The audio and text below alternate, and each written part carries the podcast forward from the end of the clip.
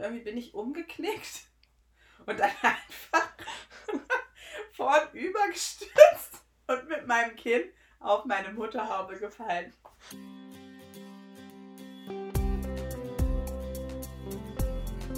Allerdings habe ich dann mit, dem, mit der anderen Hand, die noch am Lenker war, aus Versehen zu fest die Bremse gedrückt und dann bin ich volles, volles Brot über den Lenker gekracht. Habe danach wirklich eine längere Zeit auch nicht, ähm, nicht was Langes geschrieben, sondern immer nur ein bisschen was angefangen. Ich war sehr verunsichert.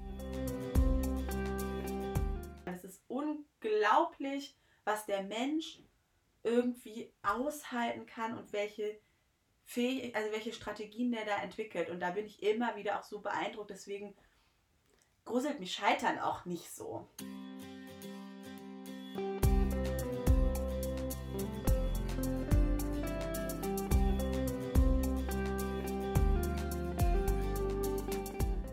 Platonisch nackt.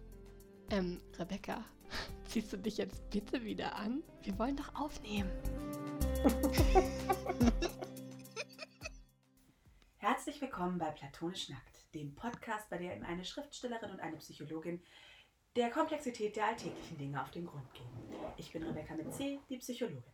Und ich bin Rebecca mit K, die Schriftstellerin. Hallo! Hi!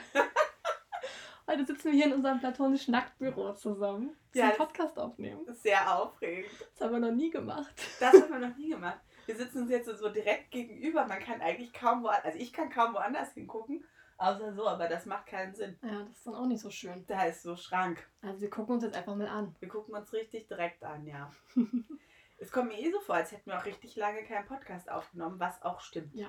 Wir hatten ja letzte Woche, äh, vor zwei Wochen so ein bisschen eine Pause wegen unserer Buchpremiere, die die letzte Folge war, wo wir aus, äh, wo wir einfach mal unsere komplette Lesung aus Freunde fürs Leben reingestellt haben. Ja. Und jetzt wollen wir mal wieder eine normale Folge aufnehmen. Ich weiß gar nicht, ob ich noch weiß, wie es geht. Ich bin mich ganz unerfahren. Ja, wir wollten zuerst ähm, auch irgendwas erzählen. Genau, wir wollten erst sagen, dass wir morgen ein Meet and Greet haben. Mhm. Morgen sind wir im Thalia in der Kasseler Innenstadt und dort wird ein Tisch aufgebaut sein und dann werden da Bücher drauf liegen und da werden wir dran sitzen und signieren und Hallo sagen und uns mit Leuten unterhalten in der Hoffnung, dass auch jemand vorbeikommt. Ich bin schon ganz gespannt. Ja. Und wir werden Lesezeichen haben und die verteilen. Gucken mal, wie es- wie es mit unserem Buchbaby so in der freien Wildbahn äh, läuft. Und wir versuchen dabei nicht hinzufallen. Ich hoffe, wir werden es klappen, weil ich denke mal, die haben Stühle da, auf denen wir sitzen können. Ja. Also wenn ich jetzt anfange, von Stühlen unvermittelt runterzufallen, dann ist vielleicht wirklich mal an der Zeit, mich gründlich durchchecken zu lassen. Ja, unsere Folge handelt ja heute vom Hinfallen. Mhm. Einmal natürlich vom tatsächlichen Hinfallen, weil wir haben es beide in den letzten äh, Wochen geschafft, hinzufallen und haben gemerkt, Erwachsene fallen eigentlich sonst echt selten hin, aber wir haben das beide jetzt einfach mal richtig dolle gemacht Mhm. und haben deswegen gedacht, wir sprechen heute in der Folge auch über das ähm, metaphorische Hinfallen, auch über Rückschläge, wie ist es eigentlich, wenn man im Beruf, im Privatleben hinfällt und was, wie kann man wieder aufstehen, was hat es mit dieser berühmt-berüchtigten Resilienz auf sich. Aber zuerst können wir unsere Hinfall-Stories mal erzählen. Du warst die Erste, du hast mit dem Hinfallen angefangen. Erzähl doch mal. Ja, ich habe mit dem Hinfallen angefangen und zwar am Tag unserer Buchpremiere. Äh, entsprechend war ich natürlich auch schon irgendwie tagelang ein bisschen nervös und aufgeregt und an dem Tag hatte ich noch einiges zu erledigen. Und dann ähm, bin ich einkaufen gegangen und kam dann so aus dem Laden mit meinen vollgepackten Tüten und wollte dann zu meinem Auto gehen. Und irgendwie bin ich umgeknickt und dann einfach vornüber gestürzt und mit meinem Kinn auf meine Mutterhaube gefallen. Oh, ich lache, aber das ist gar nicht lustig. Doch, es war lustig. es war auch so richtig klassisch in Zeitlupe. Ich merke so, oh, oh, ich falle. Scheiße. Ja, ich kann jetzt nichts machen. Ich habe Tüten in den Händen. Es ist irgendwie, ja gut, hm, blöd. Und es war halt auch mitten auf einer, also nicht mitten auf der Straße, aber ich habe an der Straße geparkt. und Es ist eine große Straße und es haben bestimmt einige Menschen auch da gesehen, wie ich so mit dem Kinn auf meine Mutterhaube gefallen bin. Und dann dachte ich, scheiße, hoffentlich sieht man das jetzt nicht zu doll, weil am Abend war ja nun die Buchpremiere und ähm, wollte jetzt auch nicht zu sehr lediert aussehen. Es ging dann aber, es war so ein bisschen aufgeschrammt. Ja, es war unterhalb von deinem Kinn, man hat es nicht so richtig gesehen. Also es war eher so Richtung Hals am Kinn. Das hat man nicht gesehen. Und ich habe es dann auch ein bisschen äh, also geschminkt und es ging dann auch. Ähm, und ich habe es dann auch vor lauter Aufregung gar nicht so gemerkt, aber ich glaube, so einen Tag später habe ich dann irgendwie auch mal so meine Nase gerieben und bemerkt, dass die mir halt auch richtig weht hat, weil ich halt so auch mit der Nase irgendwie aufgekommen war. Also da habe ich schon gedacht, jetzt ist also, so bin ich glaube ich auch noch nie hingefallen. Ich war eigentlich froh, dass mein Auto da stand, weil stell dir mal vor, ich wäre mit dem Kinn einfach so auf den Asphalt geknallt. Das wäre schlimmer. Das wäre schlimmer gewesen. Und so war es ein, ja, ein zarter Kuss Deines Kinn Autos. und äh, Mutterhaube. Schön. Ja, und dann habe ich gedacht, na gut, okay, ist jetzt nichts Schlimmes passiert. Und nach der Lesung dann hatten wir ja ähm, Sektempfang und haben auch Bücher signiert. Und ich hatte dann schon so ein, zwei Sekt vielleicht getrunken und stand so und habe mich unterhalten und wollte dann irgendwo anders hingehen und habe mich dann, bin dann aber im Drehen schon losgelaufen, ohne zu gucken, wo ich stand und wo ich eigentlich hin wollte. Und bin dann so über so ein so ein, so ein kleines Steinmäulchen an so einer Rampe irgendwie äh, gestolpert und äh, bin dann auch noch mal hingefallen und habe mir dann doch ziemlich wehgetan, so am Fuß und am Schienbein. Und dann saß ich da aber erstmal und habe gedacht, das kann doch nicht wahr sein. Ich bin Ja. schon so lange nicht mehr hingefallen und jetzt bin ich an einem Tag zweimal hingefallen. Richtig gestürzt. Richtig. Mit Verletzung. Ich habe das an dem Tag noch irgendwie so mit Staunen beobachtet und dachte, die arme Rebecca, irgendwie, ja, schon komisch, also wahrscheinlich die Nervosität, irgendwie dieser krasse Tag, dass sich das dann so äußert. Ich habe das so aus der Ferne gedacht, ja, mir passiert das jetzt nicht. Dann bin ich Fahrrad gefahren. ich habe eine Tour gemacht, eine kleine, ähm, einfach in anderthalb Stunden bin ich ein bisschen hier rumgefahren und äh, bin ganz beschwingt nach Hause gekommen, also so die Straße runtergefahren zum Haus, wo ich wohne und dachte, ach, das war eine schöne Tour. Wollte meine Tasche, Jackentasche schon nach dem Drücker für die Garage greifen, um das, die Garagentor schon mal aufzumachen, damit ich ganz elegant reinrollen kann in die Garage. Hm. Allerdings habe ich dann mit, dem, mit der anderen Hand, die noch am Lenker war, aus Versehen zu fest die Bremse gedrückt und dann bin ich volles, volles Brot über den Lenker gekracht, auf die Straße gefallen. Meine Oberschenkel sind auf beiden Seiten blau. Oh nein. Ich habe viele blaue Flecke an den Oberschenkeln, mein Knie ist aufgeschlagen, das kann ich dir gerade mal hier präsentieren. Das sieht man nicht mehr ganz so schlimm, aber Oh doch, doch, doch, ja, ist, das es sieht ist man. blau. Das ist ja, Ähm, ziemlich ja. blau. Dann hatte ich am Zeh Schmerzen, an den Händen, hier ist noch eine Wunde. Also ich war wirklich völlig, und danach war ich so erschrocken. Ja. Ich war so richtig, erstmal war ich total verdattert und dann habe erstmal mein Fahrrad angestellt und dachte so, okay, was ist da jetzt gerade passiert? Erstmal war ich auch noch peinlich berührt, weil noch so zwei Menschen auf der Straße standen, die es voll gesehen haben und die ich erstmal beruhigen musste, ähm, dass ich jetzt irgendwie alleine aufstehen kann. Und ähm, dann, als ich dann, äh, dann hatte ich mich, also ich hatte mich einfach so erschrocken, dass ich danach erstmal voll losgeheult habe. Einfach so. Ja. Und mein ganzer Körper hat gezittert. Das war richtig, also ich bin das Fallen echt nicht mehr gewöhnt. Ja, das war ja dann auch richtig so, also du hast ja richtigen Abgang gemacht, Ja. irgendwie so, du bist ja dann quasi durch die Luft Segelt. gesegelt. Das ist Ja. natürlich schon richtig heftig. Ja, bei mir war das auch so. Ich war dann irgendwie, ich saß dann, also als ich das zweite Mal gestürzt bin, saß ich dann so und es waren ja viele Leute da. Also ich bin ja vor, weiß ich nicht, 50 Leuten oder 60 Leuten hingefallen. Dass halt auch immer Leute das sehen, ist halt auch so blöd. Ne? Dumm. man wenigstens für sich alleine fallen könnte. Und alle guckten so und irgendjemand rief dann so, Rebecca, ist alles in Ordnung? Ich so, ja, danke. Ja. Und dann saß ich erstmal so auf dem Boden und dachte mir, scheiße. Erstmal dann auch gucken, ist irgendwie was Schlimmeres passiert. Du spürst es ja auch nur so mittel, also durch, also durch diesen den Schock und irgendwie Mhm. so merkst du es ja dann auch erstmal nicht so doll. Ja, meinen blauen Oberschenkel habe ich erst am nächsten Tag registriert, dass die richtig blau sind. Ja. An dem Tag war nur mein Knie irgendwie das Problem. Ja, man guckt irgendwie so, naja, es, ist, es ragt nirgends Knochen raus, es ist soweit in Ordnung, aber Und die Peinlichkeit ist irgendwie erstmal auch nochmal sehr schlimm, finde ich. Also Ja. für mich war es auch erstmal so, oh, wieso haben die das jetzt gesehen? Das war der erste Gedanke. Irgendwie, bevor ich dachte, ist irgendwas kaputt, geht's mir gut? Nein, erstmal, oh nein, Ja. das haben andere gesehen. ja, Ja, so war das bei mir aber auch. Dann, als ich, also mit dem, auch, weil es auch, ich, das muss so bescheuert ausgesehen haben, wie ich so nach vorne gefallen bin, mit dem Kinn auf die Motorhaube. So, und auf einer riesen Straße, eigentlich auch so mitten an der Kreuzung. Also ich habe dann auch mich nicht umgeguckt. Ich bin dann irgendwie einfach, okay, eingestiegen, weg. Oh, das hatte ich jetzt letztens auch mal, dass ich mit so zwei Tüten, das ist aber schon ein bisschen länger her, äh, über den Bordstein gelaufen bin, mit am Bordstein abgeknickt und einfach so auf meine Knie gefallen. weil ich so zwei Tüten Hand hatte. Da waren so drei Fahrradfahrer, die haben so angehalten, gucken mich so an. Das ist alles gut. Ich weiß nicht, ob Erwachsene einfach seltener hinfallen oder ob wir weniger darüber sprechen, wie wir hinfallen. Ich bin wirklich schon lang, also ich bin lang schon nicht mehr hingefallen. Mhm. Zumindest kann ich mich nicht daran erinnern. Ich glaube, wenn es nicht besonders, also wenn es nicht irgendwie ein bisschen spektakulär ist, spricht man da auch nicht so drüber. Ansonsten kann man ja irgendwie noch so ein bisschen Witze darüber machen, wie doof man hingefallen ist. Aber ich, ja, ich glaube auch schon als Kind, also gerade als Kind hast du ja tausend Gelegenheiten zum Hinfallen. Ja. Ne? Ja. Du rennst zu schnell, du lernst gerade Fahrrad fahren. Ähm, ja, man lernt alles noch und man darf auch fallen. Und als Erwachsener redet man sich ein, man kann das ja alles schon. Ich kann laufen, ich kann Fahrrad fahren, ich falle nicht. Äh, und wenn man dann fällt, ist es gleich so, als ähm, ja, wie so ein. Hätte man massivst versagt bei einfachsten Tätigkeiten. Genau. Und deswegen. Ja. Und das ist ja auch, wenn man das Ganze jetzt mal so auf die an, auf eine andere Ebene hebt, da ist es ja ähnlich. Dass man sich irgendwie, finde, wir erzählen einander ja auch ganz viel, auch im beruflichen Kontext, eher so die Geschichte, also vor allem Bekannten, sehr, sehr guten Freunden erzählt man ja offener, auch von Rückschlägen und von schwierigen Lagen.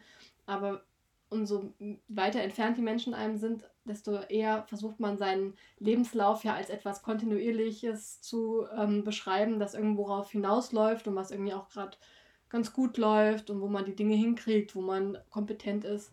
Und diese Hinfallsituationen, die lässt man ja oft auch ein bisschen außen vor. Ja, sofern man nicht dabei von vielen Menschen beobachtet wird, kann man das ja. natürlich dann auch äh, ganz gut verbergen. Ja. Mm. Ich kann ja vielleicht mal erzählen von meiner ähm, letzten so beruflichen Hinfallsituation, die ähm, ich dazu so im Kopf habe. Mhm. Das ist jetzt auch schon wieder ein bisschen länger her, aber das war damals für mich sehr, sehr schlimm. Also mhm. da war mein drittes Buch gerade erschienen, Geliebte Angst. Das ist ja ein, Jugend, ähm, ein Jugendthriller. Und es, als ich den geschrieben habe, ähm, hatte der Verlag damals äh, diesen äh, Roman gekauft sozusagen und gleichzeitig einen zweiten Roman, den ich auch angeboten habe, der ähm, also auch ein ähnliches Genre war, natürlich eine völlig andere Geschichte, aber es hat so ein bisschen, war eine ähnliche Art zu schreiben, ähnliches, ähm, ja, hat, hat ganz gut dazu gepasst und das hätten sie ein Jahr später eigentlich veröffentlicht. Und dann habe ich diese beiden Romane geschrieben, der erste ist auch erschienen und es war alles sehr schön und ich war ganz happy und dann habe ich mich gefreut, dass jetzt mit dem zweiten weitergeht. Und dann ähm, haben sie diesen Roman nicht rausgebracht, weil diese Reihe, also das war so eine Thriller-Reihe für Jugendliche, weil diese Reihe eingestellt wurde. Und ähm, dann haben sie gesagt, nein, wir bringen diesen Roman nicht raus. Und für mich war das, da ist wirklich, also ich bin da völlig, ich war völlig fertig, ich war so traurig und für mich war das so, als ähm, würde es jetzt mit dem Schreiben überhaupt nicht weitergehen. Also es war an dem Punkt, ich war da gerade Volontärin bei, ähm, bei einer Zeitung, ich wollte auch ähm, neben der Schriftstellerei auch ähm, Redakteurin werden und ähm, journalistisch arbeiten. Und ich hatte, hatte so das Gefühl, okay, das ist jetzt der Punkt, jetzt muss ich wirklich das Schreiben ähm, wirklich eher so journalistisch machen und kann das äh, mein Dasein als Schriftstellerin nicht weiterverfolgen. Das war so in meinem Kopf und das war ganz, ganz schrecklich. Und jetzt, wenn ich heute so zurückdenke, war das wahrscheinlich auch gut so, weil diese Richtung, ähm, ich hätte da natürlich äh, weitermachen können, aber was ich jetzt mache, macht mir viel, viel mehr Spaß und da mhm. ähm, finde ich viel mehr so die Erfüllung drin ähm, und wäre dazu vielleicht gar nicht gekommen zu den Romanen und Büchern, die ich jetzt schreibe, wenn das damals nicht so gekommen, also nicht so passiert wäre. Mhm. Aber in dem Moment war das natürlich schon ähm, ein ziemlich, ja, ziemlich heftiger Rückschlag. Mhm. Ja, und auch so, also wie beim Hinfallen ja oft so unvermittelt, ne? Also man läuft so lang. Ja, man, man rechnet halt auch gar nicht damit, dass ja. das jetzt kommen könnte. Ja. Ja, und man hört ja auch wenig ähm, Geschichten, also, man, also was man zum Beispiel von Autorinnen manchmal oder öfters hört, ist, ähm, dass die auch eine lange unerfolgreiche Zeit hatten, wo niemand ihre Bücher veröffentlicht hat. Zum Beispiel Melanie Rabe, ähm, deren Podcast ich total gerne höre, Rabe und Kampf. Ähm, das aber nur nebenbei. Die ähm, so einen ganz schönen Podcast über Kreativität und den Schöpfungsprozess. Und sie erzählt auch, dass sie ähm, gerade in den ersten Jahren sehr also keine erfolgreichen Bücher geschrieben habe und hatte und kein Verlag wollte die herausbringen. Ähm, aber die meisten Autorinnen-Geschichten gehen ja so, am Anfang war es schwierig und dann ging es voll durch die Decke. Aber dass es auch was anderes gibt, was vielleicht sich in Wellenbewegungen entwickelt, ähm, das wird halt viel, viel seltener erzählt. Ja, und es wird ja dann doch auch so romantisiert. Irgendwie so brotlose Kunst und dann arbeitet man ja. so vor sich hin und der leidende Künstler und dann kommen daraus aber, und wenn man das durchlaufen hat und dann kommt man sozusagen wie Phönix aus der Asche und dann geht es richtig los und man kann sich vor Erfolg ja überhaupt nicht mehr retten. Das hat ja auch, ist ja auch romantisiert. Und wie es dann aber irgendwie tatsächlich auch sich anfühlt und dass es eben auch sich sehr hoffnungslos anfühlen kann und sehr lange anfühlen kann oder man das Gefühl haben kann, jetzt ist der Moment, jetzt habe ich lange genug gelitten und vor mich hingearbeitet und jetzt habe ich es geschafft und dann kommt nochmal ein Rückschlag und es ist eben doch nicht so, das erzählt sich ja irgendwie auch nicht so fancy. Ja. Das, ja, das ist nicht in unserem Storytelling über, äh, wie, wie entwickelt man seinen, ähm, ja, seine Karriere. Ist, Ja. ist das nicht mit drin. Also es darf so Anfangsschwierigkeiten geben, aber dann muss es auch richtig geradeaus nach oben geben. Aber ich glaube, bei den wenigsten geht es wirklich geradeaus nach oben. Ja, aber es ist ja ähnlich wie beim Laufen, ne? Wenn man anfängt, darf es schwierig sein, aber irgendwann sollte man es dann auch können. Und dann sollte es möglichst reibungslos vonstatten gehen. Ja, aber auch da, manchmal hat man Tüten in der Hand und dann ist da eine Motorhaube. zum Glück. Zum Glück. Zum Glück war da die Motorhaube. Ja, ich habe gerade so nachgedacht. Ähm, ich glaube, ich habe gar nicht. Also ich habe erst so gedacht, ich glaube, ich habe gar nicht so Situationen, die ich als so als so ein, so ein metaphorisches Hinfallen auf die Fresse fliegen erlebt hätte. So. Ähm, habe jetzt noch mal ein bisschen nachgedacht. Ähm,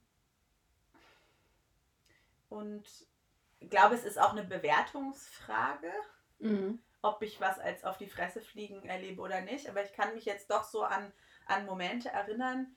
Also einmal, ähm, ich habe ja in Amsterdam studiert und es war nicht so ganz freiwillig. Ich weiß, das glaubt mir immer keiner, aber es war nicht so ganz freiwillig. Ich war auch nicht so der größte Fan der ganzen Situation. Und als ich dann, ich habe dann mein erstes Semester studiert und eigentlich war dann so der Plan, möglichst früh zu wechseln und irgendwie wieder nach Deutschland zu kommen und da zu studieren. Und dann weiß ich, dass ich Anfang des zweiten Semesters irgendwie mit Unis telefoniert hatte und dann so klar wurde, das wird nicht gehen. Weil ähm, diese Vereinbarung, die es da angeblich geben soll und dieses ganze Master, Bachelor, Master und das ist jetzt alles viel gleicher als vorher und man kann jetzt lustig in der Gegend rumhopsen, ähm, einfach nicht funktioniert, weil die Fächer anders sortiert sind, also anders in, in anderen Reihenfolgen und da gibt es dafür so und so viel Credits und da gibt es so und so viel Credits und am Ende kommt man einfach nicht sozusagen überein, sodass ich nach, nach dem ersten Semester hätte ich Kurse wiederholen müssen, weil die dann oder weil die erst später stattfinden und mir hätten andere gefehlt. Naja, es wurde auf jeden Fall klar, das geht nicht. Und ich hatte mich da sehr dran festgehalten, so dass ich das jetzt nur ein bisschen machen muss und dann kann ich wieder nach Hause so ungefähr. Und dann war klar, es geht nicht. Und ich glaube, ich habe die gesamte Zugfahrt von Kassel nach Amsterdam, also sechs Stunden lang geheult. Oh Gott. Und ein, also bis ich irgendwie zu Hause angekommen bin, habe ich durchgeweint, weil es war wirklich ganz, ganz. Das erste Semester war auch besonders anstrengend. Es war furchtbar lang und dann waren gerade irgendwie so Weihnachtsferien und das neue Jahr und dann war irgendwie so diese Vorstellung, an der ich mich irgendwie festgehalten hatte, komplett ähm, zunichte gemacht. Und das weiß ich noch, es war richtig schlimm. Und dann was, also habe ich mich damit irgendwann dann abgefunden, dann war es halt so, dann habe ich da weiter studiert, aber das war schon ähm, ein richtiger Schlag in die Fresse auf jeden Fall. Ähm, Hm, ja, das kann ich mir vorstellen. Und gerade so, so auch im Nachhinein denkt man dann vielleicht, ja, aber ich hätte mich ja, also ich hätte mich ja nicht so traurig machen müssen oder keine Ahnung, wenn man gewusst hätte, wie es weitergeht und hm, hm. Aber in dem Moment, ich erinnere mich jetzt mich auch daran, wie ich das erfahren habe, dass dieser eine Roman damals nicht veröffentlicht wird. Ähm, da bin ich gerade, äh, musste ich gerade mit der, also ich hatte mein Auto voller Mitfahrer, weil ich habe Mitfahrgelegenheit damals immer noch gemacht und musste nach Hause fahren.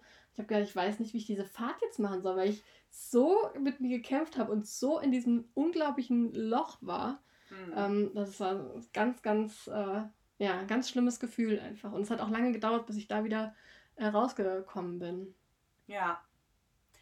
Also ich weiß halt, es ging dann auch eher ungut weiter. Also mindestens so die ersten zwei Jahre meines Studiums fand ich mittelgut bis scheiße.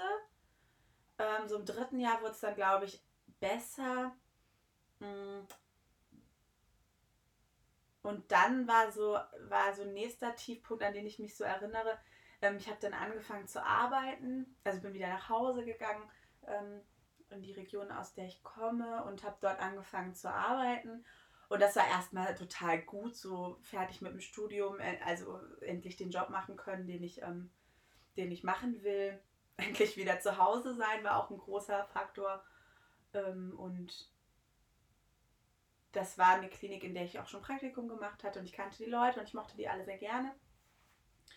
Und dann hat sich so nach und nach irgendwie auch abgezeichnet, dass das ähm, aus verschiedenen Gründen nicht so gut gelaufen ist. Also es haben sich dann irgendwie strukturell Sachen verändert und ähm, insgesamt war es eine ziemlich toxische Arbeitsatmosphäre irgendwann und ich bin da richtig krank geworden von. Mhm. Und das, äh, das war auch nochmal, also das war natürlich jetzt nicht so sehr ein spontanes, plötzliches Hinfallen, aber es war schon so ein, sowas, was mich extrem desillusioniert hatte, weil ich irgendwie so das Gefühl hatte, mir wird gerade richtig meine Leidenschaft für diesen Beruf kaputt gemacht. Mhm. Ich glaube auch gerade, wenn man das dann realisiert oder wenn man das gerade merkt, dass das so ist, das merkt ja. man ja nicht die ganze Zeit, sondern irgendwann, irgendwann wird einem das klar, ähm, ich bin hier falsch, es mhm. geht mir hier gar nicht gut. Und ich glaube, dieser Moment ist ja auch, fühlt sich auch manchmal wie ein Hinfallen an. So, ach du Scheiße, das habe ich noch nicht sehen wollen, jetzt sehe ich es und mhm. ähm, das ist gar nicht gut für mich, wo ich hier gelandet bin. Ja, ich bin zu, zu meiner Ärztin gegangen und habe dann irgendwie auch erstmal so gedacht, ach, vielleicht kriege ich die Grippe oder so. Dann habe ich so erzählt und dann war, war sie, hat sie mir so zugehört und auch so nachgefragt. Und dann hat sie gesagt, ja, ich schreibe sie jetzt erstmal bis zu dem und dem Zeitpunkt krank. Und dann habe ich geguckt, ist das irgendwie, und dann habe ich das gar nicht gerafft und gesagt, ist das in drei Tagen, ist das nächste Woche? Nee, nee, Frau Schild. Und dann hat sie mir am Kalender gezeigt, dass sie mich jetzt erstmal für drei Wochen aus dem Verkehr zieht. Und da habe ich richtig, da, da habe ich, das war auch so ein Moment, wo ich dachte, das geht nicht. Ich kann jetzt nicht, es geht nicht. Und überhaupt, und eigentlich dachte ich doch, ich bin vielleicht nur so ein bisschen krank und jetzt schreibt sie mhm. mich einfach. Und das war schon so. Und dann bin ich am Ende sechs Wochen krank gewesen. Und ähm, die ersten zwei Wochen habe ich auch wirklich nur geschlafen und gegessen und mehr nicht. Also es war auch total gut, dass sie mich aus dem Verkehr gezogen hat, aber erstmal war es wirklich so ein Stopp und ich habe es richtig. Das hätte das, glaube ich, auch selber wahrscheinlich nicht gerafft, weil ich dann irgendwie so im, im Durchziehmodus war. Also das war, mhm. glaube ich, dann schon so ein Moment, den man vielleicht als Hinfallen ja. bezeichnen könnte, wo ich dann realisieren musste, es geht so nicht. Was mich ja auch interessieren würde, man spricht ja momentan, also sprechen viele Leute von Resilienz, habe ich ja vorhin schon mal kurz angedeutet, von diesem, ja, man muss seine Resilienz trainieren und dann kann man mit Rückschlägen sehr viel besser umgehen und dann wird alles leichter und, ähm, und man kann dann, auch wenn was Schlimmes passiert ist, hinterher irgendwie besser klarkommen. Was, ja, wie funktioniert das? ich will das können. also, ähm, ich weiß auch, also mich hat dieses Wort oder dieser Hype darum oder dieses Konzept und man müsste seine psychische Widerstandskraft ähm, trainieren, fand, ich fand das schon von, gleich irgendwie so, nee, ich, also irgendwie hatte ich da was gegen. Mir sträubt sich irgendwie alles. Es könnte sein, dass ich mich jetzt wieder ein bisschen ereifere. Also erstmal finde ich, ja, okay, kann man ja so bezeichnen, aber grundsätzlich ist der Mensch resilient. Das ist, in, also eigentlich sind alle Lebewesen resilient. Im Prinzip ist es ja äh, evolutionär angelegt. Also das ist ja Evolution, dass wir uns immer wieder anpassen können. Über lange Zeiträume, aber auch in kurzen Momenten. Wir sind lernfähig. Das ist, das ist irgendwie erstmal die Natur des Menschen, dass wir resilient sind. Selbst psychische Probleme sind doch erstmal eine Reaktion auf Belastung und ein Lösungsversuch. Panikattacken sind ein Lösungsversuch. Mhm. Schmerzen können Lösungsversuch sein. So, das sind ja erstmal nicht, nicht gute Sachen in dem Sinne, aber sie sind häufig und, äh, oder eigentlich immer Lösungsversuche für, für, für sehr schwerwiegende Probleme. Und das ist erstmal unsere Natur, dass wir Lösungsversuche finden, dass wir absurd krasse Sachen überleben können. Also ich arbeite ja jetzt auch in der Traumatherapie und was meine Patienten und Patientinnen teilweise erlebt haben, das kann man überhaupt gar nicht in Worte fassen und die sitzen vor mir und die leben noch. Und was, also da brauche ich denen doch nichts von Resilienz erzählen. Die, also wenn irgendjemand resilient ist, dann diese Menschen, die in Situationen auch teilweise seit frühester Kindheit groß geworden sind, die man eigentlich nicht überleben kann. Und das ist so, das ist sowieso, also das bringen Menschen meiner Ansicht nach sowieso mit.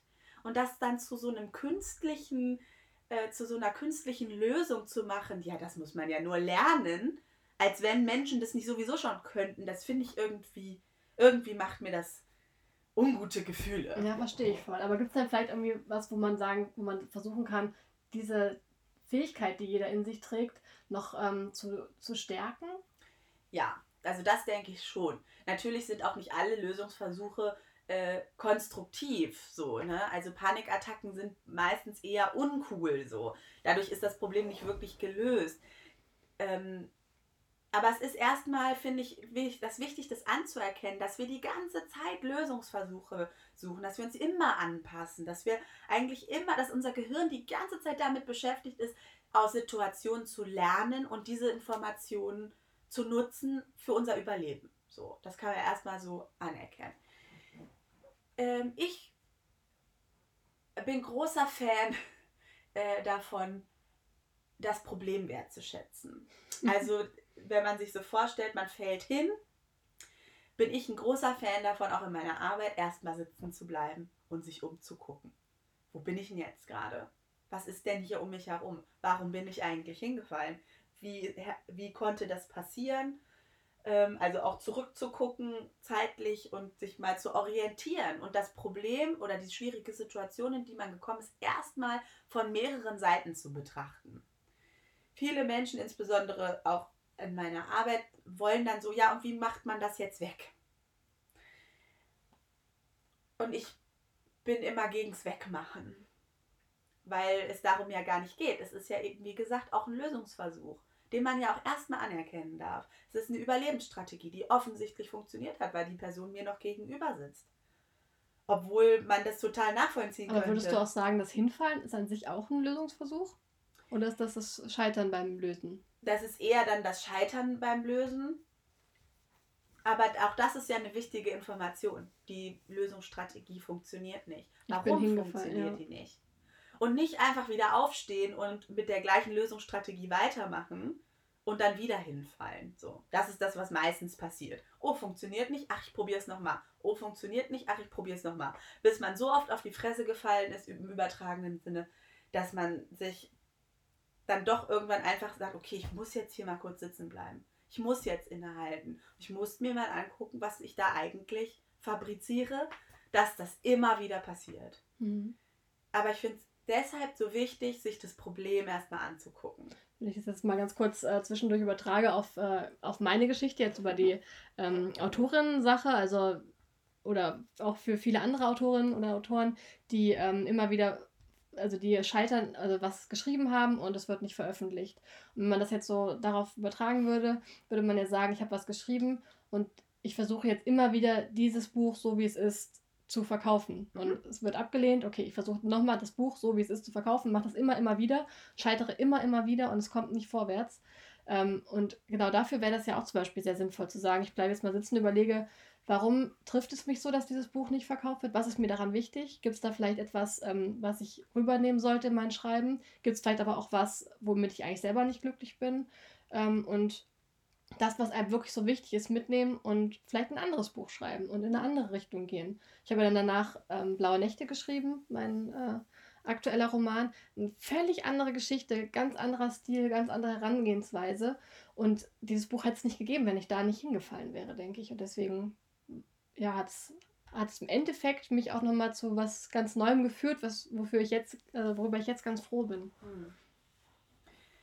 Es gibt natürlich auch Situationen, wo es nicht so sehr darum geht, zu gucken, was habe ich eigentlich vielleicht dazu beigetragen oder was ist mein Anteil daran oder was, welche Fehler wiederhole ich immer wieder, ähm, dass ich jetzt hier sitze. Es gibt natürlich auch Situationen, weiß ich nicht, dass man seinen Job verliert, ja. Ähm, weil es betriebsbedingte Kündigung Absolut. gibt jetzt wegen Corona oder dass vielleicht Angehörige sterben. Ähm, und das sind aber auch so Momente, wo ich sage, man darf auch mal auf dem Boden sitzen bleiben. Es darf auch mal scheiße sein. Man muss nicht immer sofort sich aufrappeln und weitermachen. Ja. Natürlich tut man das irgendwann. Man bleibt eben, also man bleibt nicht einfach immer auf dem Boden sitzen. Irgendwann steht man wieder auf. Aber es gibt einfach auch Situationen, da darf man sich auch mal einfach auf den Boden setzen oder hinlegen und sagen, scheiße, keine Ahnung, wie es weitergehen soll. Und dann bleibe ich so lange da sitzen, bis es mir einfällt. Hm. Und da dann irgendwie, da, da geht es doch nicht um psychische Widerstandskraft oder das irgendwie zu trainieren, wie man mit schwierigen Situationen gut umgeht, sondern das auch irgendwie einfach mal, das darf ja auch Platz haben. Ich meine, ich habe mich da ja schon zu Genüge zu geäußert in unserer Good Vibes Only Folge. Das stimmt, da könnte man auf diesen, an diesen Punkt nochmal drauf verweisen. Ja. Da habe ich mich auch ähnlich ereignet. Aber da finde ich auch, weil wir ja auch vorhin gesagt hatten, manchmal finden wir es ja auch irgendwie schlimm zu fallen, einfach weil das jemand anderes sieht und man erzählt es nicht.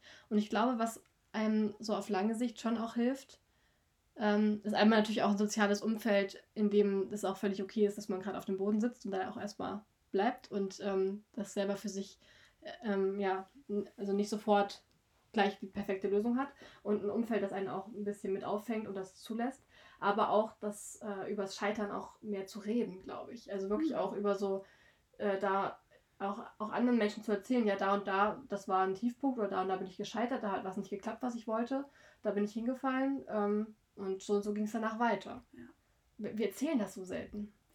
Das ist halt für mich natürlich nochmal eine andere Lebensrealität, weil mein, ich arbeite damit. Also mir erzählen Leute ja die ganze Zeit, wann es Mhm. nicht gut gelaufen Aber ist. die erzählen das natürlich auch nur dir und sonst niemandem, also Ja. im schlimmsten Fall. Ja, genau. Aber so ist es für mich dadurch irgendwie auch, ähm, vielleicht habe ich dadurch auch eine, eine andere Hemmschwelle ähm, oder rede anders über solche Sachen, weil es für mich auch einfach ein, ein ganz normaler Tag meines Alltags ist und ich immer wieder völlig, auch wirklich beeindruckt, schwer beeindruckt bin darüber, was Menschen überleben können, welche Strategien die Psyche findet, um das zu schaffen und welche, welche Leute mit was für einer unfassbar furchtbaren Geschichte trotzdem mir gegenüber sind und spannende Menschen sind und Talente haben und Fähigkeiten haben und sich da irgendwie durchwursteln. Also das ist, das Gefühl kann man auch total schwer beschreiben. Es ist unglaublich, was der Mensch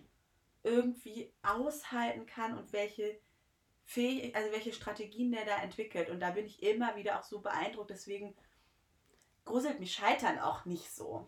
Ist das vielleicht auch ähm, ein Punkt, dass ja in der Klinik viele Menschen mit krassen Geschichten zusammenkommen, die dann auch aneinander beobachten können, dieser Mensch hat das und das überlebt, dieser Mensch hat das und das geschafft, dieser Mensch sitzt hier, obwohl das und das war. Naja, die erzählen sich das in der Regel, also jetzt in den Gruppentherapien zum Beispiel, erzählen die sich das nicht inhaltlich. Ähm, das ist einfach, also jetzt gerade ich äh, leite auch äh, eine reine Traumagruppe sozusagen, also äh, wo nur traumatisierte Frauen drin sind. Und die erzählen sich inhaltlich nicht, was die erlebt haben, weil das ähm, A, die selber äh, möglicherweise triggert oder die anderen triggert. Und man teilweise, also man da wirklich vorsichtig sein muss. Die erzählen das, wenn mir oder im Einzel inhaltlich. Aber die wissen voneinander, dass sie alle was ähnliches erlebt haben. Und das, da brauchen die dann, also vielleicht machen die das außerhalb der Gruppe, das weiß ich nicht, aber in der Gruppe ist das eine ganz klare Regel. Aber man redet eben über die Symptome und das, was nicht klappt und wo man, wo man eben scheitert, weil man was Schlimmes erlebt hat und äh, eine Traumafolgestörung entwickelt hat. Darüber reden sie dann schon. Und das ist immer sehr heilsam Mhm. für, für die ähm, Patientinnen auch zu sehen, ich bin nicht die Einzige, der es so geht. Ich bin nicht die Einzige, die damit Schwierigkeiten hat oder die den Alltag nicht bewältigen kann, weil sie immer wieder überflutet wird von, von äh, intrusiven Bildern oder teilweise einfrieren und nicht mehr sich bewegen können, mehrere Stunden lang. Und das zu wissen, dass es anderen auch so geht, das ist immer, ähm, alleine das ist schon, dafür lohnt es sich häufig schon, in der Klinik zu sein für diese Patientinnen. Mhm. Ja, das glaube ich. Und so offen, wie die das da tun, reden die ja selten.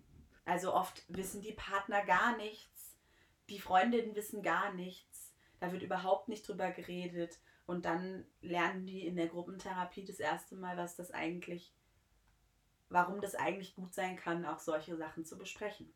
Mhm. Ich muss jetzt auch gerade ähm, dran denken, dass man, glaube ich, auch vom, äh, auch von vielen, also auch vom Schreiben selber ein bisschen was über das Hinfallen lernen kann.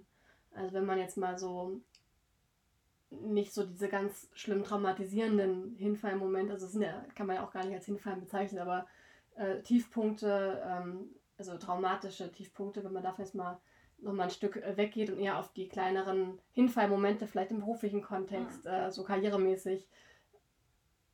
Wenn man da schaut, was man, also ich glaube, diesbezüglich kann man auch viel von lernen, wenn man an das, äh, auf das Schreiben mal guckt, wie man eigentlich zum Beispiel eine Geschichte aufbaut. Also es gibt ja diese Fünf-Akte-Struktur, das kennt ja eigentlich jeder noch aus dem Schulunterricht, glaube ich. Also, wo wir einmal die Exposition haben, wo die Figuren vorgestellt werden.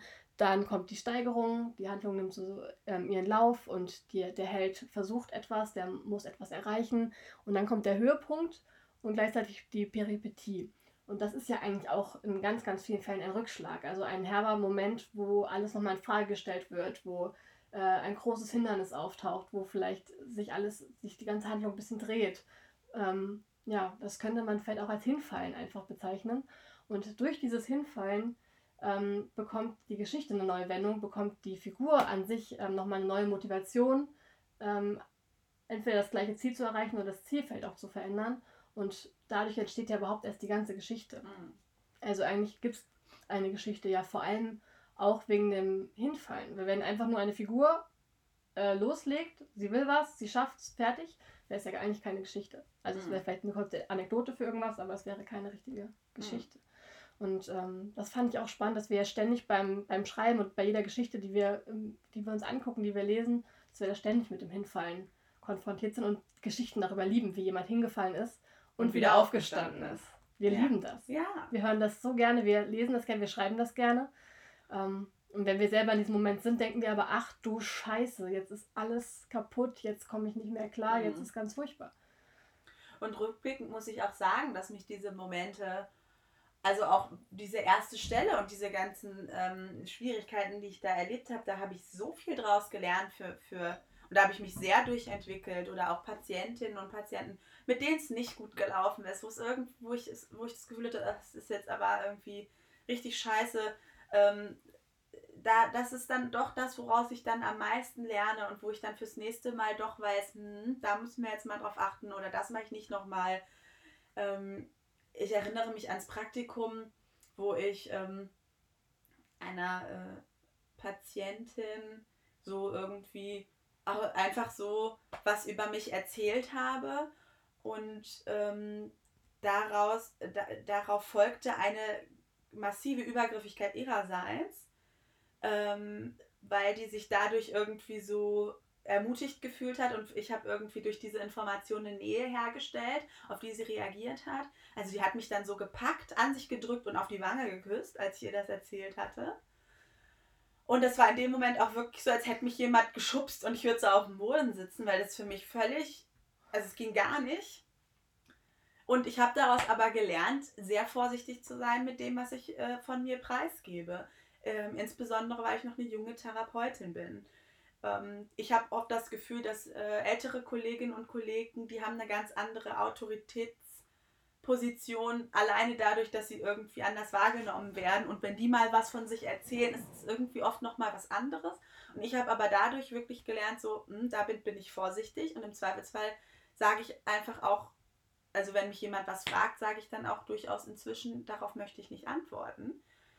Und das habe ich durch diesen Moment gelernt, der mir hochnotpeinlich war. Und ich so, oh Gott, oh Gott, was hast du denn gemacht? Wie konntest du nur, warum hast du dir denn das erzählt? Und dann musste ich die nochmal zu mir einbestellen und nochmal mit der darüber reden, dass das nicht geht. Und das ich dann noch weiter unangenehm. mit ihr. Es war super unangenehm. Ich bin im Boden versunken. Oh.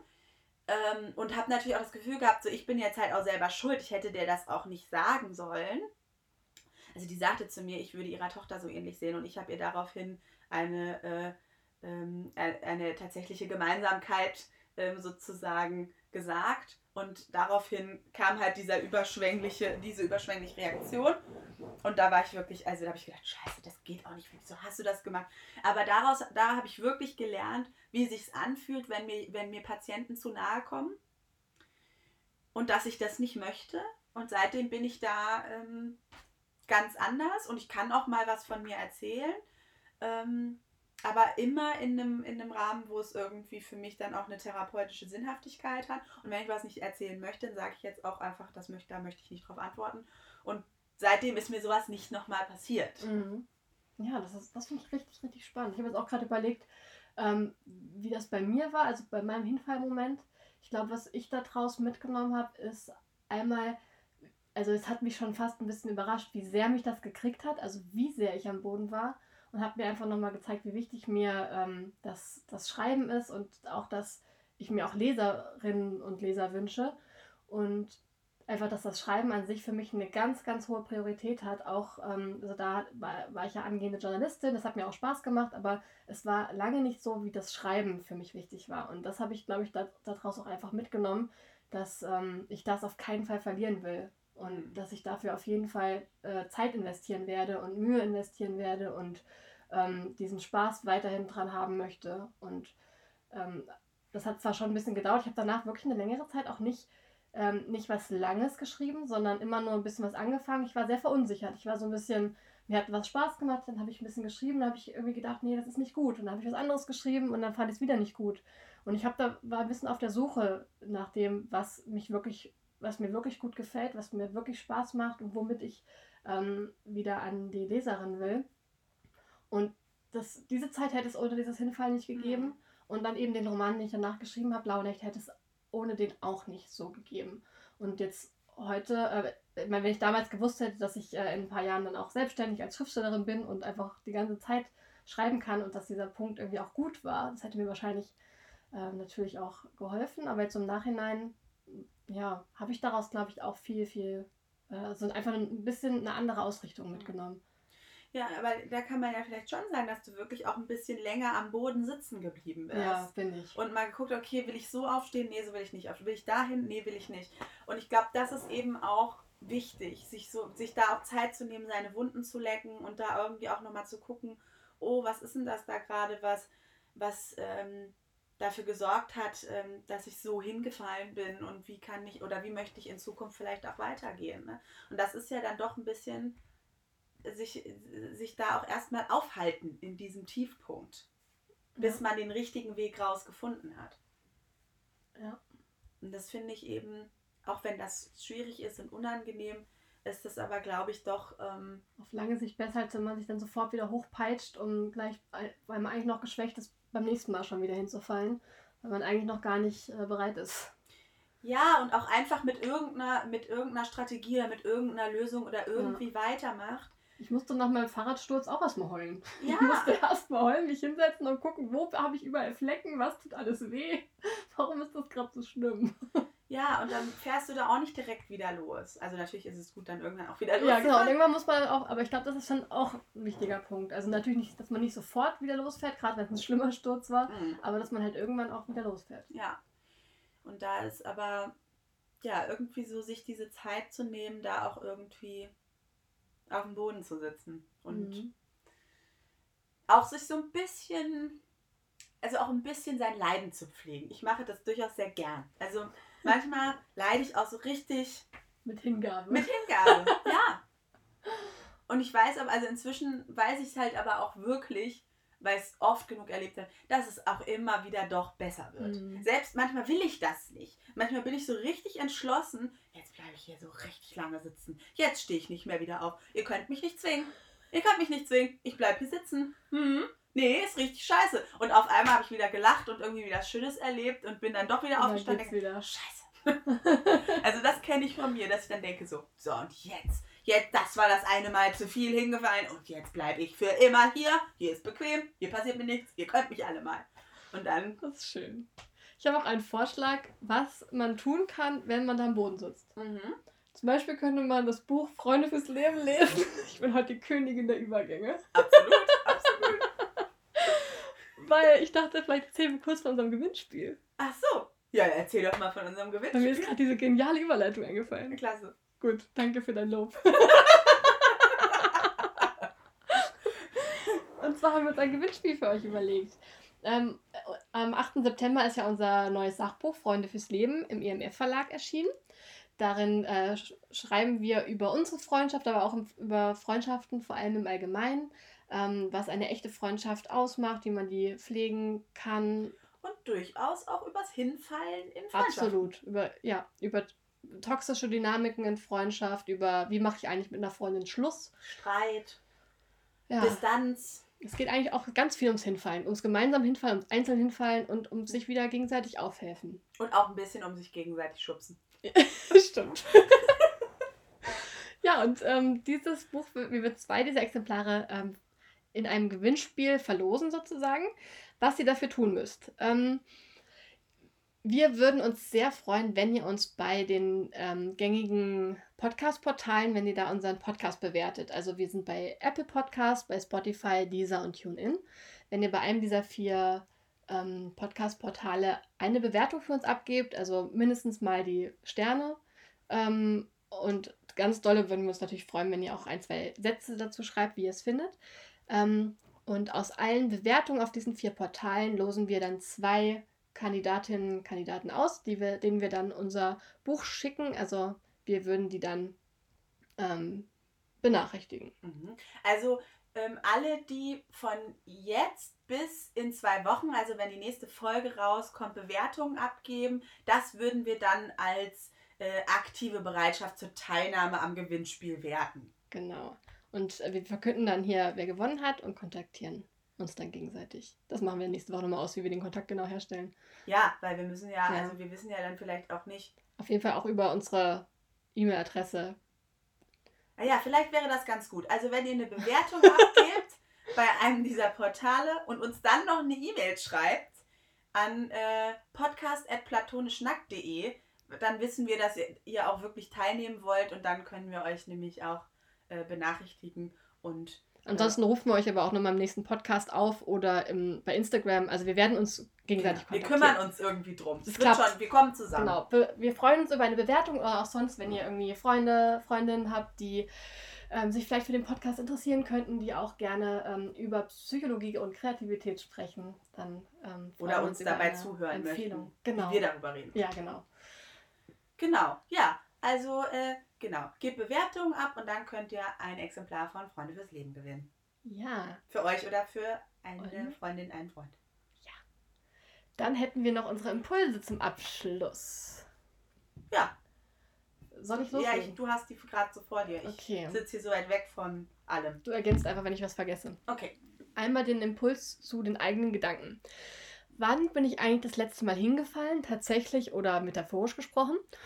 Ähm, wie ist es dazu gekommen und wie habe ich es geschafft, wieder aufzustehen? Mhm. Dann für Gespräche mit Freunden könntet ihr euch gegenseitig fragen, wie habe ich dir schon mal beim Wiederaufstehen geholfen oder wie könnte ich dir in Zukunft eine Hand reichen?